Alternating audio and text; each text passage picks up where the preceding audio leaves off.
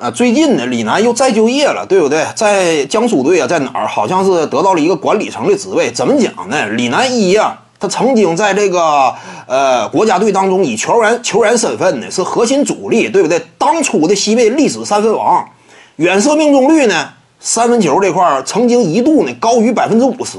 当然。你不能无限拔高李楠球员时期什么所谓的小李飞刀啊，因为有一个客观现实，就是差不多是在二零一零年之前，当时西北的三分线距离啊，仅仅是六点二五米，我要是没记错，那会儿还没有提高呢。六点二五米什么概念？比 NBA 啊整整近了一米嘛。现在是六点七米，当年是六点二五米，那么近，飞靶也相对近，在那种情况之下，那个命中率呢？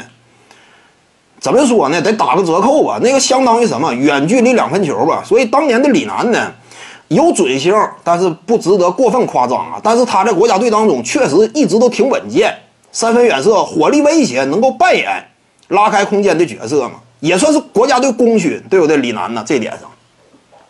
除此之外呢，就是率领球队这块，你不要低估李楠啊。现在呢，就是一整谈到李楠啊，很多球迷呢，总会揪着什么不放呢？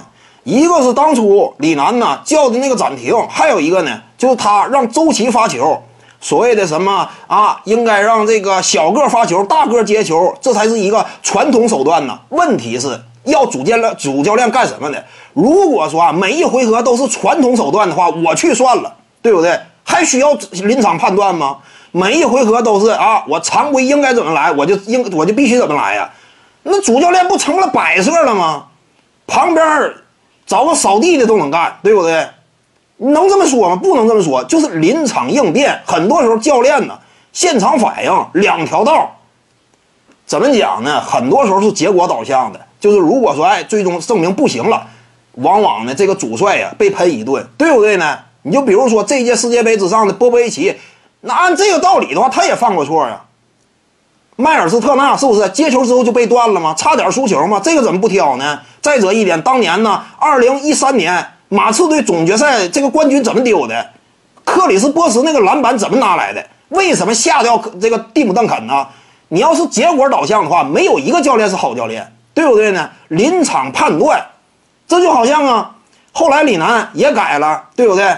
让的是这个呃小个的赵继伟发球，你看没看到五秒违例吗？球都没发出来吗？那这个怎么又怎么解释呢？所以这东西很难讲。什么这个一定正确与否啊？这就是教练临时判断，对不对？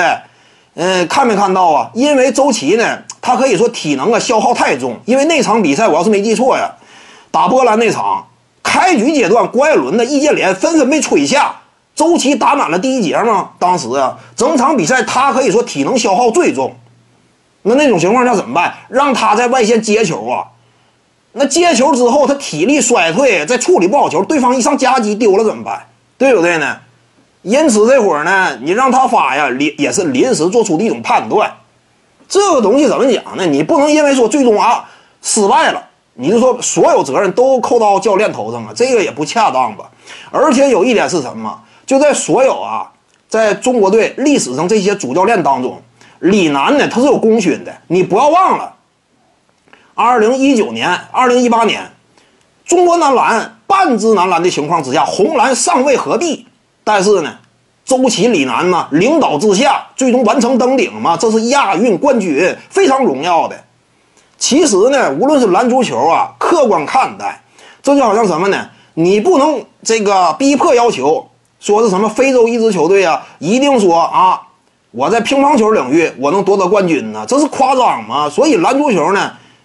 就亚洲范围来讲，以我们的实力来说，亚洲做到登顶啊，这就不错了。所以说，世界大赛的话，有好成绩可以，没有好成绩的，不见得一定得强求吗？你说这个李楠率队不行啊啊！什么最终打这个波兰输了，你怎么没看到我们跟波兰较量到最后一刻呢？对不对？你怎么没看到在李楠的率领之下，我们跟波兰一直打到最后呢？怎么没看到小组赛过程当中，我们打每一个对手几乎呢都没有大败亏输的局面呢？对不对？你怎么没看到这点呢？当然，最终的结果来说呢，我们作为东道主输了的话，你肯定感觉遗憾，因为一开始预期就比较高。但问题是，这是世界大赛，你没有一个超级巨星率队的情况之下呀，你打世界大赛，以中国队本身的实力，期望过高呢，这个也只能说是一种美好期待嘛。做不到的话，不算太遗憾，这是现实的嘛。徐静宇的八堂表达课在喜马拉雅平台已经同步上线了。各位观众要是有兴趣的话呢，可以点击进入到我的个人主页当中，在专辑页面下您就可以找到它了。